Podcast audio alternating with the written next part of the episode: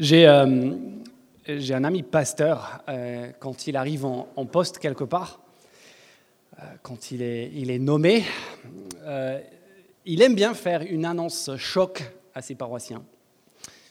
Premier, deuxième, troisième dimanche, il, il, se met debout devant eux et il leur dit, bon, on a fait le processus de candidature et d'embauche ensemble, et maintenant il y a juste une chose que je ne vous ai pas dit. Et il faut que je, vous le dise maintenant, par souci de transparence, bien entendu. Euh, il y a juste un truc que vous devez savoir sur moi, c'est qu'en fait, je suis nudiste. Et là, vous imaginez l'ambiance. Alors que tout le monde est un petit peu troublé en train de se demander, euh, vous imaginez ces, mamies horrifiées en imaginant ce qui pourrait les attendre si par mes aventures elles devaient sonner au portillon du presbytère pendant les beaux jours il s'empresse de rajouter, mais rassurez-vous, je, suis nudiste, mais un nudiste non pratiquant.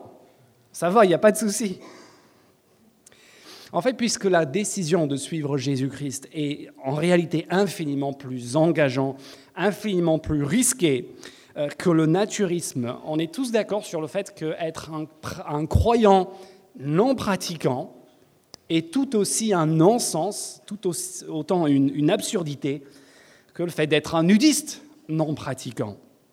En fait, notre euh, société l'a bien comprise, n'est-ce pas, avec son allergie contre tout ce qui peut s'apparenter à l'hypocrisie religieuse ou même à l'hypocrisie en politique. Ne pas agir en conformité avec ce que l'on dit, avec ce que l'on affirme croire, revient à dire au final qu'en fait, on ne croit en rien du tout. Si vous nous rejoignez ce matin pour euh, la première ou l'une des premières fois, en fait, nous sommes en plein milieu d'un petit livre de l'Ancien Testament qui s'appelle Néhémie. Et c'est un livre qui a été écrit à peu près quatre siècles avant la venue de Jésus-Christ. Et ce livre nous présente une période de réveil spirituel exceptionnel dans la vie du peuple de Dieu. Et on a vu dans les six premiers chapitres comment ce peuple qui est petit, qui est abattu, qui est découragé, a pu se relever et faire, faire, faire, faire construire parmi les décombres, dans des situations extrêmement difficiles, une belle muraille qui va entourer la ville.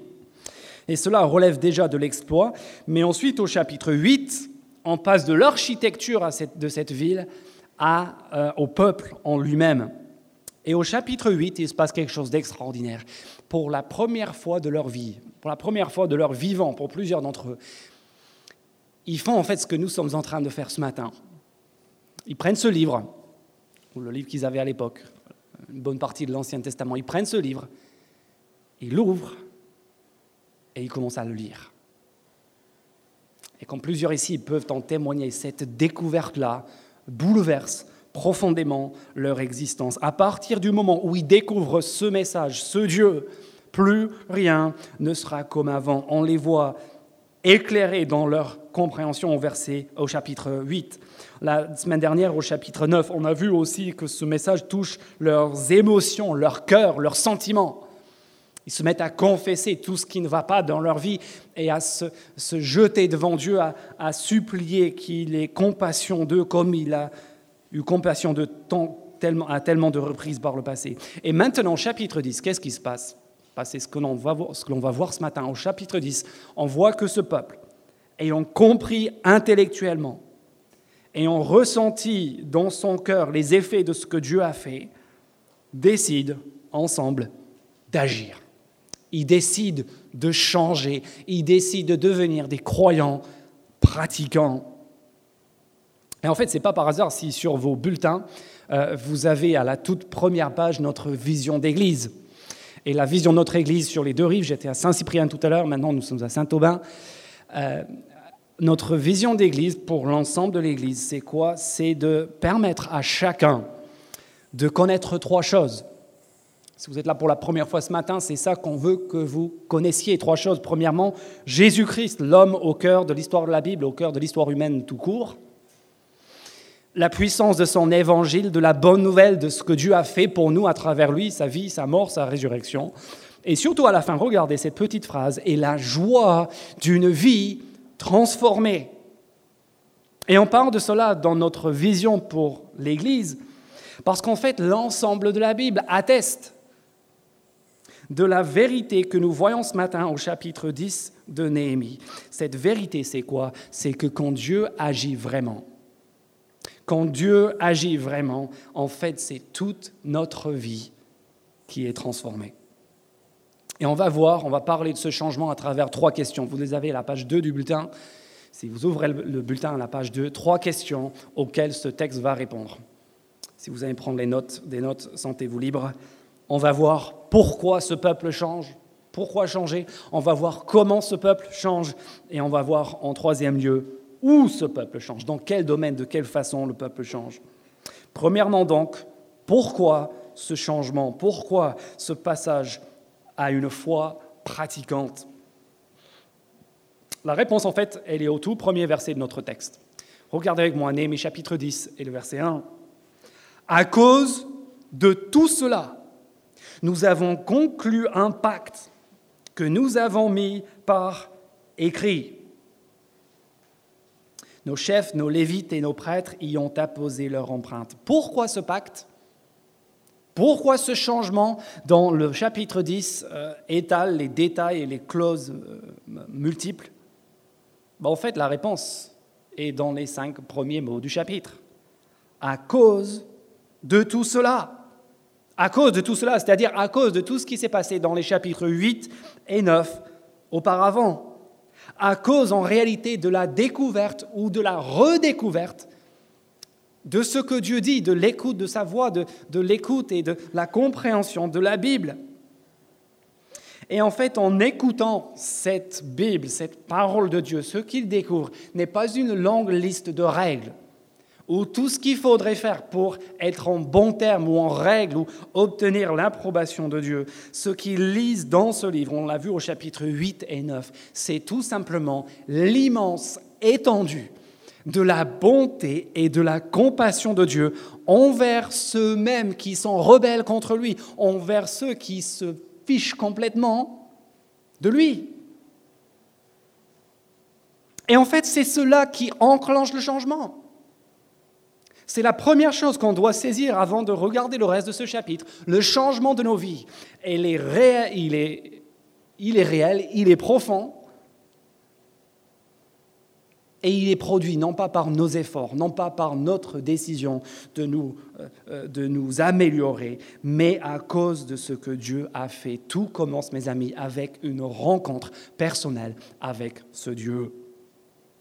Mais une fois que cela euh, est acquis, Considérez dans la suite du verset 1 le sérieux et la gravité de cet engagement, de ce pacte qui atteste de la nature révolutionnaire de cette rencontre avec Dieu. Il est question, verset 1, nous avons conclu un pacte que nous avons mis par écrit. Toujours verset 1, en présence de nos chefs, nos lévites, nos prêtres, les responsables aussi bien civiques que religieux ils apposent, verset, à la fin du verset 1, regardez, ils y apposent leur empreinte pour dire à quel point cela est solennel et sérieux. Au verset 3 à 28, on a tous ces noms qui nous font peut-être sourire, mais en réalité, ce qu'ils sont en train de nommer les signataires. Et qui dit nommer dit redevable, responsable. Ils prennent un engagement, pas juste une parole en l'air, mais ils mettent par écrit. Ils disent voilà ce que nous allons faire, voilà ce que nous voulons faire avec joie, à cause de ce que Dieu a fait pour nous. On signe, on met notre nom dessus. Et puis notez bien en verset 20, 30 euh, les termes étonnants de cet engagement. Vous avez vu ce qui est dit au verset 30 On peut vite passer dessus mais on lit, ils se sont engagés sous peine de malédiction. En gros, ils disent à Dieu, Dieu, si je ne respecte pas ce, que je, je m'engage à faire et à vivre ici, donne-moi un cancer. Donne-nous des fausses couches. Tel est le sérieux de cet engagement-là qu'ils sont en train de prendre. Ils s'engagent, verset 30, sous peine de malédiction et avec serment. À faire quoi? Verset 30, la suite. Ce verbe clé, marcher, comme dans le livre de Deutéronome, comme dans tout le Nouveau Testament, ce verbe marcher, à marcher, à vivre, à exister, verset 30, suivant la loi, la parole de Dieu, à respecter, à mettre en pratique euh, toute sa loi, les règles, fin du verset, et les prescriptions de l'Éternel, notre Seigneur. Pourquoi changer? Parce que, comme le dit l'épître de Jacques, la vraie foi œuvre. Comme le dirait Jésus lui-même quelques siècles plus tard, avec ses disciples autour de lui, il dit, mais si vous m'aimez, vous, ferez ce que je dis. C'est par là que l'on reconnaîtra que, que vous êtes véritablement mes disciples parce que vous mettez en pratique ce que je dis. En fait, ils sont en train de dire, toute la Bible nous dit qu'il est parfaitement inutile de croire, de dire qu'on adhère intellectuellement à des croyances si cela ne change rien à notre pratique, à notre euh, vie quotidienne. Ça ne sert à rien de ressentir quelque chose, d'avoir des, des émotions fortes, des sentiments, d'être bouleversé si cela ne change rien dans notre vie. Vous pouvez venir pleurer toute l'après-midi dans le bureau du pasteur à cause de la honte, à cause du regret de votre péché, de vos erreurs passées, cela n'équivaut pas forcément à, une vraie repentance. Dans l'un de ces euh, romans, euh, Honoré de Balzac euh, décrit un certain personnage qui s'appelle le baron Hulot. Aucun lien, je pense, avec notre ministre de la Transition écologique, ou je ne sais pas comment ça s'appelle. mais le baron Hulot, c'est un personnage de la vie parisienne du 19e siècle. Il va à droite et à gauche, il fait ses intrigues, etc., ses, aventures. Et puis à la fin du livre, tout est dévoilé. Et il est traîné dans la boue et il perd tout. Il perd tout, sa réputation, son argent et ainsi de suite. Et, il, est, il est abattu. Et à un moment donné, Balzac, il dit que le baron Hulot, c'était un homme qui pouvait connaître le regret de ne pas avoir réussi, mais que le repentir c'était un homme, pardon, qui pouvait connaître le regret de ne pas avoir réussi, mais que le repentir ne visiterait jamais. Le, catéchisme de Westminster définit la repentance comme le fait de regretter son péché, de détester son péché et d'abandonner son péché. Regretter, détester, abandonner et en fait, nous sommes ici au chapitre 10 en train de mesurer la valeur et la sincérité de la repentance, de la confession qu'on a vu au chapitre 9, à travers l'action qui décide d'entreprendre. Quand on se rend compte de l'horreur de notre péché, de l'horreur du mal, que nous commettons, que nous avons commis, pas juste parce que ce mal nous détruit, mais parce qu'il dégoûte et révolte Dieu au plus profond de notre... Quand on, quand on est conscient de cela, et quand, quand d'autre part, en même temps, comme on l'a vu au chapitre 9, on est conscient de l'infinie compassion et bonté de Dieu, de sa capacité à effacer tout, à pardonner, à faire disparaître les choses même dont nous avons le plus honte. Les choses que nous ne serions jamais prêts à confesser à quelqu'un d'autre ce matin. Quand on réalise ces deux choses-là, une seule réponse est possible, mes amis. Une seule réponse est raisonnable. Comme le dit l'apôtre Paul dans Romains chapitre 12, verset 1, il étale, comme le peuple l'a fait au chapitre 9, il étale toutes les bontés multiples et innombrables de Dieu, toutes ses grâces et puis il dit, je vous exhorte donc par les compassions de Dieu, ces multiples compassions, à offrir votre corps comme sacrifice vivant. Ce sera de votre part un culte raisonnable. Vous savez pourquoi on pêche? Ce n'est pas parce qu'on est mauvais. Ce n'est pas parce qu'on n'est pas capable de nous maîtriser au fond, nous péchons, nous faisons ce qui est mal, nous échouons même par rapport à notre propre référentiel moral, même si on n'est pas chrétien. Nous péchons, nous faisons le mal parce que le mal et le péché est bon.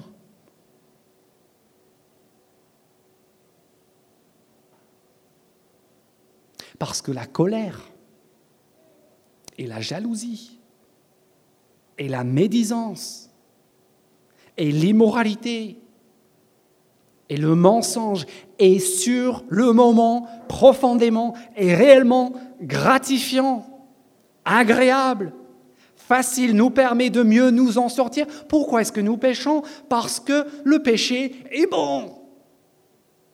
Parce que nous sommes convaincus sur le moment, même si avec le recul on dirait, mais pourquoi est-ce que j'ai fait ça Sur le moment, c'était plus facile, c'était agréable, il y avait quelque chose qui était propre à nous attirer à nous offrir une satisfaction, ne serait-ce que momentanée. Et c'est pour cela que nous l'avons fait. Vous voyez, notre problème, c'est qu'on ne s'est jamais rendu compte ce que la Bible nous dit, en tout cas, et de ce dont nous sommes conscients dans nos moments les plus lucides, que notre péché est horrible, qu'il est affreux, qu'il est révoltant à Dieu et malsain pour nous.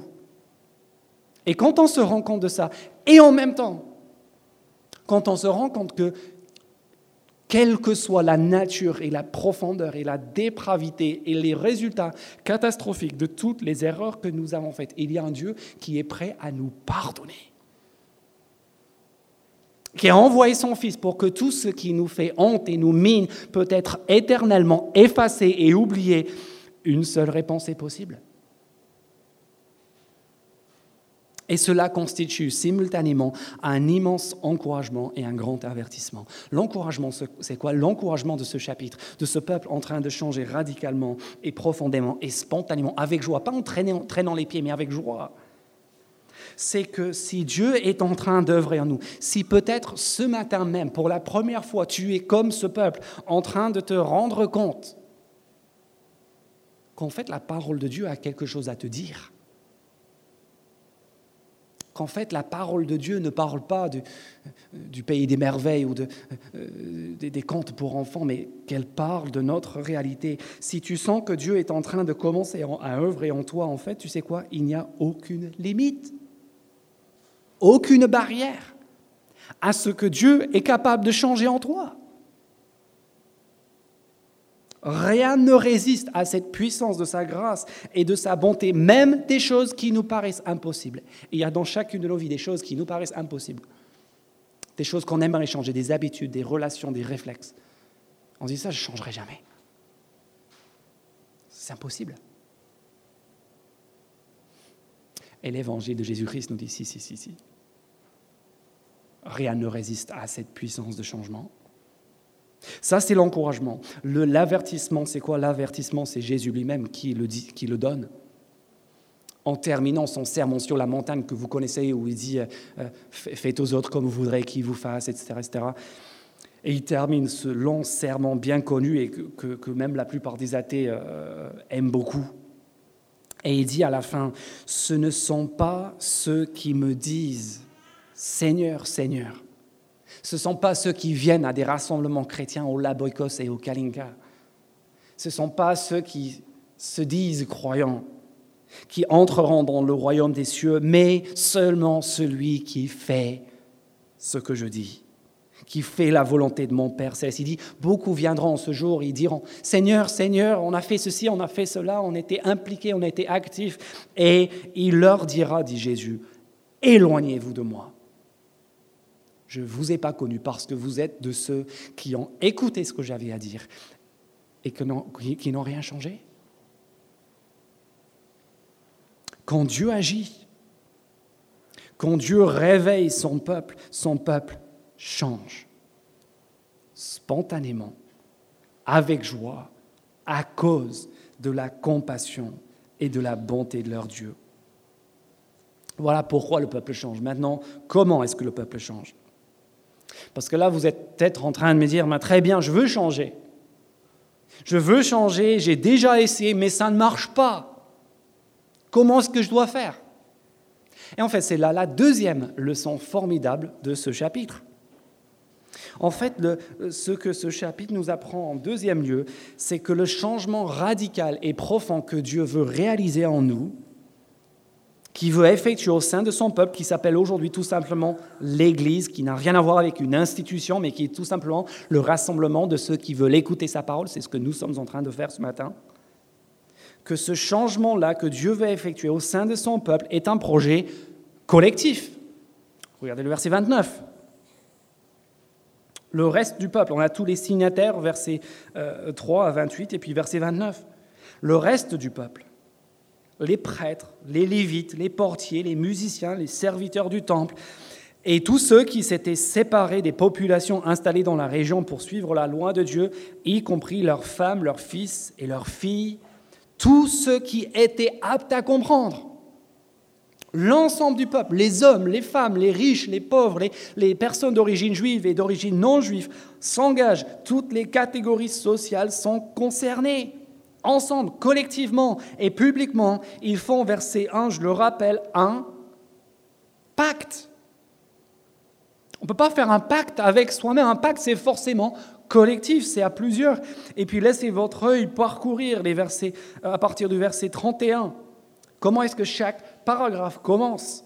Nous nous engageons 31, 33, nous nous imposons 36, nous nous engageons 38, euh, nous apporterons, etc. etc. C'est nous, c'est nous, c'est nous.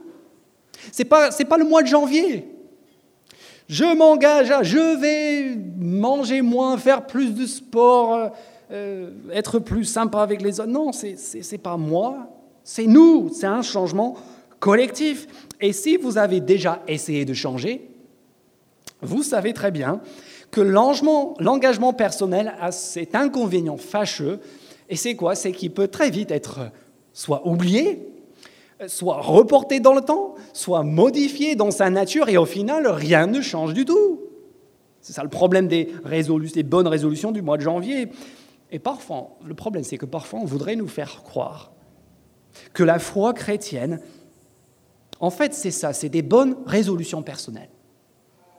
C'est des bonnes résolutions que toi, tu prends tout seul dans ton coin et que c'est une affaire strictement privée. C'est ça la conception, en fait, de la fausse laïcité.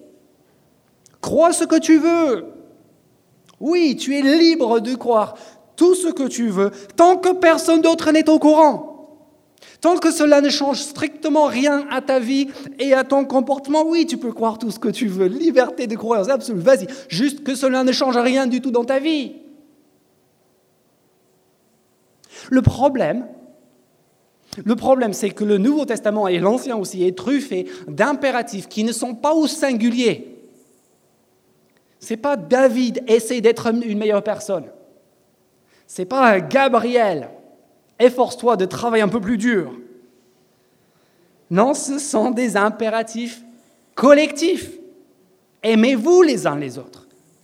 Portez-vous les fardeaux les uns les autres. Confessez-vous vos péchés. Priez les uns pour les autres. Supportez-vous. Supportez-moi, supportez-vous les uns les autres. C'est collectif. Vous me supportez tous les dimanches. Mais vous vous supportez en semaine.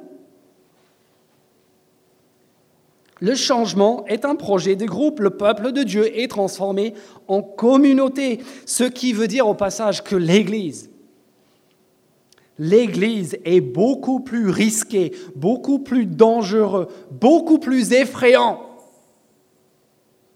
Si vous décidez de rejoindre une Église, de rejoindre cette Église, de venir dans un petit groupe, ce sera beaucoup plus effrayant et beaucoup plus dangereux que le naturisme. Je vous assure, personne ne va vous demander de vous déshabiller ce matin. Si quelqu'un vous le demande, composez rapidement. C'est le 15 ou le 18, j'oublie. Personne ne va vous demander de vous déshabiller physiquement. Mais si tu commences à t'engager dans une communauté qui est engagée en vue d'un changement qui honore Dieu, cela veut dire que d'autres vont avoir un, un droit de regard sur ton couple, sur ta vie intime, sur tes finances, sur ta façon de te comporter avec ta famille, sur tout plein de choses comme cela, ton, attitude au travail. Et en fait, c'est à cela que l'on reconnaît que Dieu est vraiment en train d'œuvrer. C'est à cela qu'on reconnaît, mes amis, un véritable réveil. C'est quand vous avez un groupe de personnes qui ensemble décident que le changement qui honore Dieu a plus d'importance et plus de valeur et plus précieux à leurs yeux que les prérogatives de leur vie et de leurs intérêts privés. Quand Dieu agit, son peuple est transformé collectivement, ensemble, en communauté. Et c'est pour cela d'ailleurs qu'on parle de pacte dans le cadre de nos groupes PEPS, que nos, groupes, nos petits groupes en semaine, il y a un engagement mutuel, ce n'est pas du voyeurisme, c'est le souci d'être de, d'être ensemble, engagés dans le même parcours de changement. C'est pour cela que notre Église a une charte membre. En fait, on fait exactement ce que le peuple fait ici. Nous affirmons par écrit, par écrit et ensemble que Dieu veut nous changer et qu'il veut nous changer. Il entend effectuer ce changement ensemble. Parce que justement, en fait, on, ne parle pas ici d'une religion de façade, de faire des choses, de venir à des réunions, de, faire un grand sourire pendant une heure et demie dimanche matin, et puis d'aller n'en faire qu'à notre tête le reste du temps. On parle d'une relation avec Dieu qui change tout. Cette semaine, j'ai parlé avec plusieurs personnes qui sont dans le social, et plusieurs d'entre eux, ils sont désespérés, ils sont, ils sont découragés. L'un d'entre eux a dit, j'ai le sentiment, je suis en train de mettre des sparadraps. Sparadrap là, sparadrap là, mais un sparadrap sur des, conditions, sur des maladies graves, sur, des crises cardiaques. C'est insuffisant, ça ne tient pas. Et c'est pour cela que, que, que, ce que nous vivons, du fait d'être en relation les uns avec les autres, est tellement génial et tellement formidable. On peut vivre des vrais changements, des changements profonds, parce que non seulement on n'est pas tout seul, on est ensemble, mais parce qu'on n'est pas juste en train de mettre des sparadraps humains, mais qu'on est en train d'être transformé par quelque chose qui nous dépasse tous, par la relation avec le Dieu vivant. Troisième question. On a vu pourquoi changer à cause de ce que Dieu a fait, comment changer ensemble. En troisième lieu, où changer? Dans quel domaine est-ce que Dieu veut que son peuple change? Et là, je pourrais passer un long moment sur ces versets 31 à 40 qui sont fascinants, euh, pas uniquement en raison de ce qu'ils disent, mais aussi pour ce qu'ils nous apprennent sur comment ce peuple avait l'habitude de lire la loi, de lire la Bible à leur époque.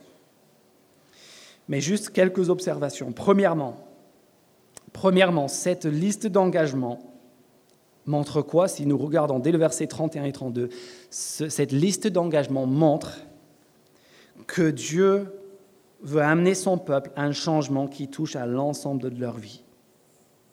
Il y a six engagements, trois qui concernent le culte, trois qui concernent la vie courante.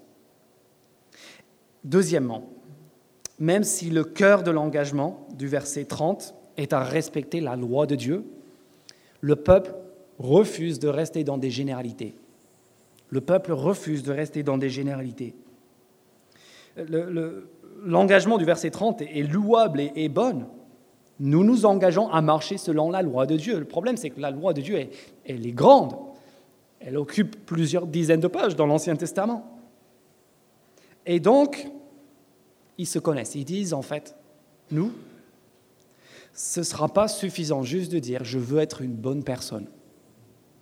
Je veux être plus aimant. Je veux être plus sympa avec ma famille. Je veux être plus pur dans mes pensées. Ils savent que des généralités ne vont pas les amener très loin. Et donc, ils prennent six engagements spécifiques, spécifiques, détaillés, concrets. Et parmi tout ce que la loi de Moïse dit, ils relisent et ils ciblent trois engagements dans les versets 31 à 32 qui touchent en fait à leur vie intime. Verset 31, regardez. Nous nous engageons à ne pas donner nos filles en mariage au peuple qui habite le pays pour ne pas prendre leurs filles comme femmes pour nos fils. Ils s'engagent dans le domaine de leur couple, de leur vie intime, de leur vie sexuelle. Verset 32. Ils s'engagent en ce qui concerne leur travail et leur repos.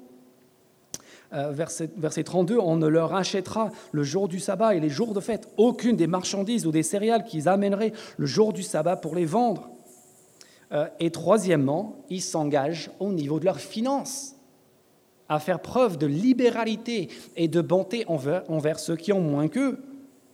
Euh, ils, vont respecter, à la fin du verset 32, le répit de la septième année et à renoncer au paiement de toute dette. En fait, si, vous voulez savoir euh, qui quelqu'un est, je vous décourage fortement d'écouter les grandes déclarations. Que ce soit un croyant ou un, athée humaniste, euh, ils sont tous capables, voilà, autour d'un dîner euh, le samedi soir à minuit, de te dire toutes leurs bonnes intentions, toutes leurs valeurs, tout ce qui les tient à cœur. Ne les écoutez pas. Allez voir dans leur vie de couple, verset 31, dans leurs finances, verset 32, et dans leur attitude au travail et à l'égard du repos. Et là, vous verrez qui la personne est vraiment. Pas dans les, les affirmations, les croyances intellectuelles, mais dans les pratiques. Si on n'est pas au clair dans notre vie de couple, dans notre vie sentimentale, où est-ce qu'on le sera? Probablement nulle part. Notre capacité ou non, pas juste à travailler, mais aussi à nous arrêter. Une fois toutes les semaines, la nuit pour dormir. Notre capacité à faire cela en dit long aussi sur notre croyance concernant qui gère vraiment l'univers. Qu'est-ce qui fait tourner le monde? Est-ce que c'est nos efforts? Est-ce que c'est notre travail? Est-ce que si moi j'arrête de bosser pour mon concours, si j'arrête de, travailler sur les dossiers urgents pour lundi, est-ce que le monde va s'écrouler? C'est une expression de notre foi. Et puis pour ce qui est de notre façon de gérer notre argent, est-ce qu'on dépense tout notre argent pour nous, pour nos plaisirs? Ou est-ce que verset 32, on a le souci qui ont moins que nous, qui sont dans la difficulté? C'est là qu'on voit ce que nous croyons véritablement. Où changer? À commencer par notre vie de couple. Commençons par nos finances.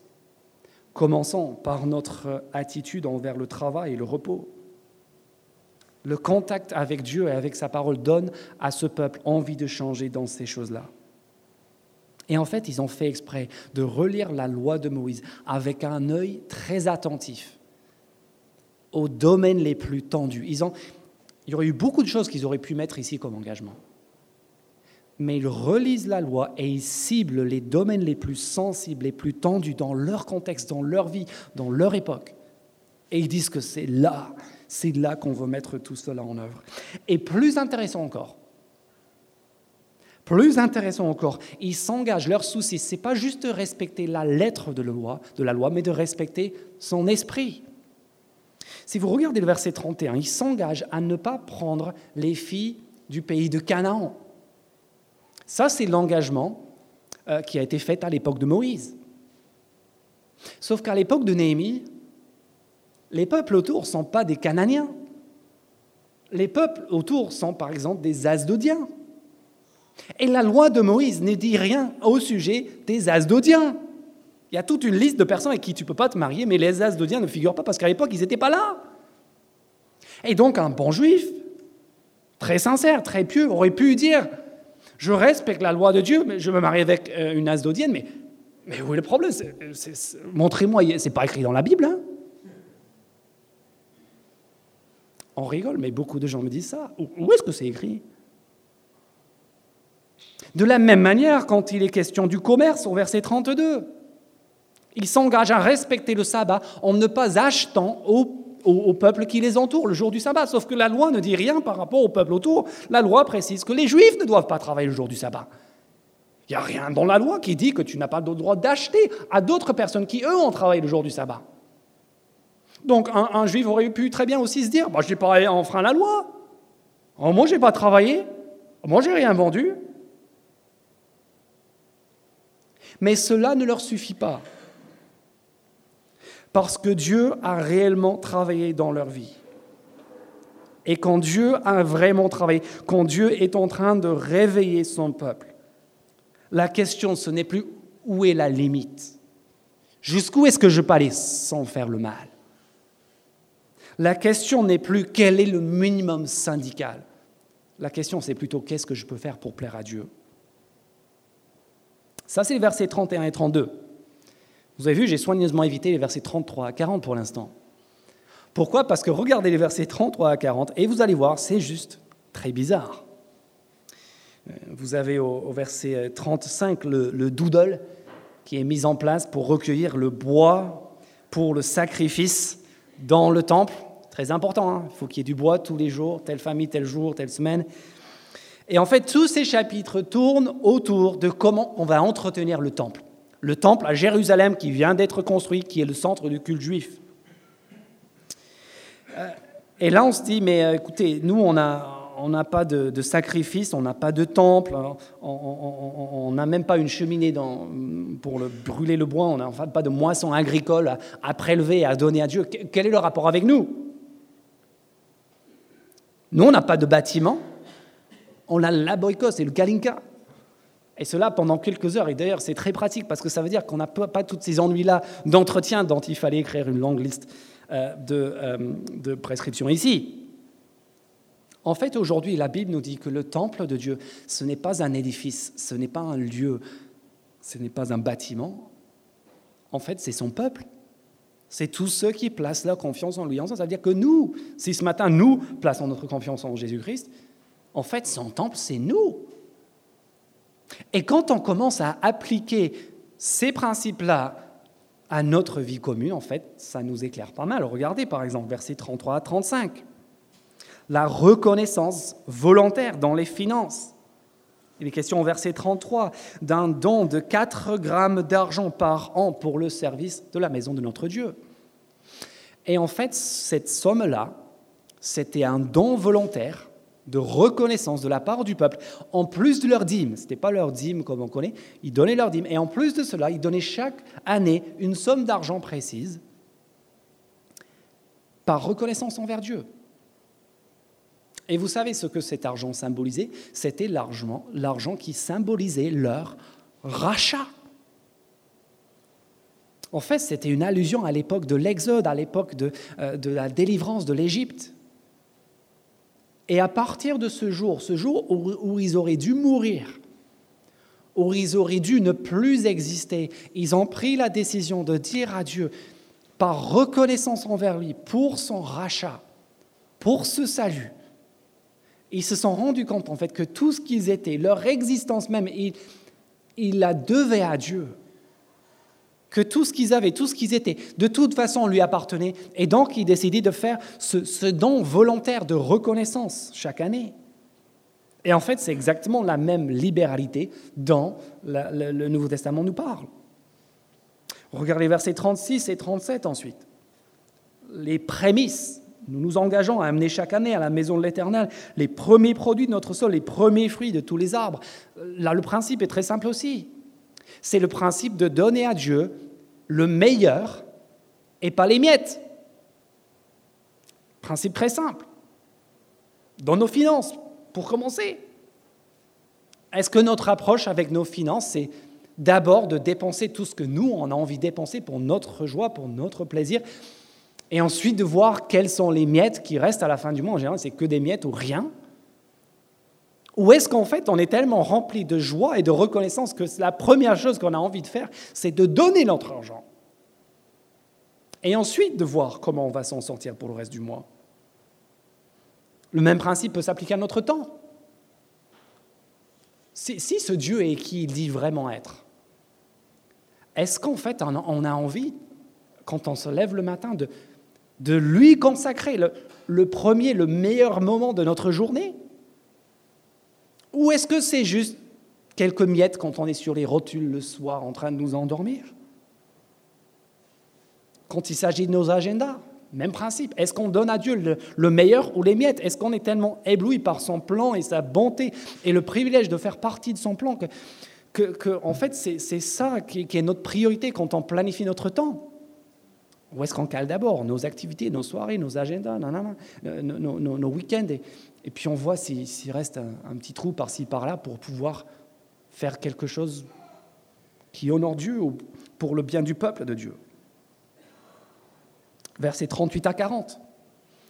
Encore un principe qui peut s'appliquer à nous, le soin de l'ouvrier. Des questions dans les versets 38 à 40 de l'entretien pour les besoins des Lévites, pour les besoins des ministres de culte de l'époque. Et même si aujourd'hui, les Lévites ne sont plus en service à ma connaissance, le Nouveau Testament est très clair sur l'importance et la nécessité de pourvoir à l'entretien de ceux qui s'occupent de l'Église, de ceux qui nourrissent l'Église. 1 Timothée 5, verset 17. Dans le Nouveau Testament, on nous dit que les anciens qui dirigent bien soient jugés dignes d'une double marque d'honneur. Et là, il y a un sous-entendu euh, financier. Surtout ceux qui travaillent à la prédication et à l'enseignement. En effet, verset 18, l'Écriture dit, la cite l'Ancien Testament et Jésus. Deutéronome, tu ne mettras pas de muselière au bœuf qui, quand il foule le grain. Et puis Jésus, l'ouvrier, mérite son salaire. Même principe est super clair en Galates chapitre 6, verset 6, qui dit que celui à qui on enseigne la parole donne une part de tous ses biens à celui qui l'enseigne. Et je ne dis pas cela parce que je suis le principal prédicateur dans cette église aujourd'hui. Je le dis parce que la Bible le dit. Le principe est simple. Si tu veux être bien enseigné, si tu veux que quelqu'un s'occupe du temple, du peuple de Dieu, bah, ça, demande de l'effort, cela demande de l'organisation, cela demande de la préparation. Et donc la Bible nous dit, bah, de, même que le peuple à l'époque disait cela, euh, l'Église de Jésus-Christ est censée dire, bah, si, je reçois quelque chose, si l'enseignement que je reçois m'est utile, m'est profitable, bah, bah, je donne. Je donne pour que cela continue, pour que ceux qui s'occupent de cet enseignement puissent le faire sans distraction, sans avoir à aller faire autre chose pour pourvoir à leurs besoins matériels. Je, donne pour que, pour que d'autres soient formés, pour que le message soit euh, euh, transmis au plus grand nombre. Sachant au passage, verset 39, que ceux qui reçoivent la dîme eux-mêmes donnent aussi la dîme.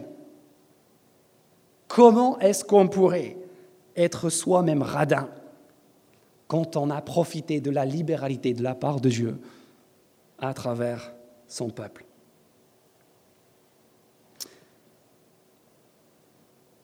Beaucoup de choses dans ce chapitre, mais j'espère que le message central est clair le message central, c'est que quand Dieu agit vraiment, quand Dieu œuvre, quand Dieu réveille son peuple, ça change leur vie. La vie change. Où est-ce que ça change les choses? Dans leur couple, dans leur rapport au travail, dans leurs finances, dans leur libéralité avec ceux qui ont moins qu'eux, cela change aussi avec ce désir d'exprimer sa reconnaissance volontaire envers Dieu pour son rachat, y compris financièrement. cela se traduit aussi par le fait de ne pas donner à Dieu juste quelques miettes, mais le meilleur de ce qu'on a, et aussi par le fait de prendre soin de ses ministres. Voilà en quoi le changement consiste à l'époque de Néhémie. Pourquoi ce changement?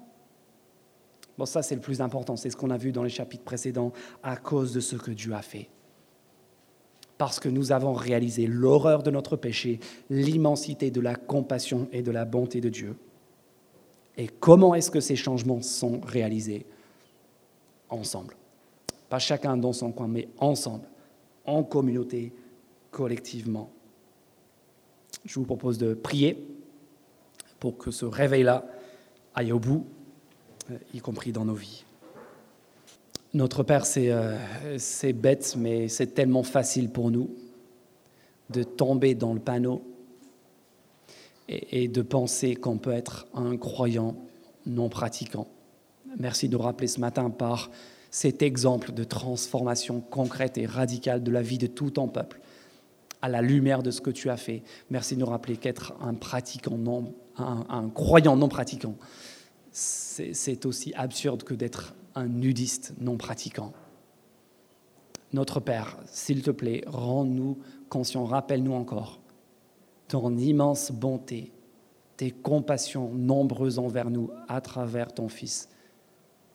Et donne-nous un cœur, pas juste de nous repentir, pas juste regretter, mais de nous repentir réellement, de nous détourner de notre péché, de détester notre péché et de vouloir par-dessus tout mener une vie qui t'honore et qui te fait plaisir. Permets, s'il te plaît, dans ta grâce, que ce changement aille au bout, pour ta gloire, bien sûr, et pour notre bien et pour notre bonheur.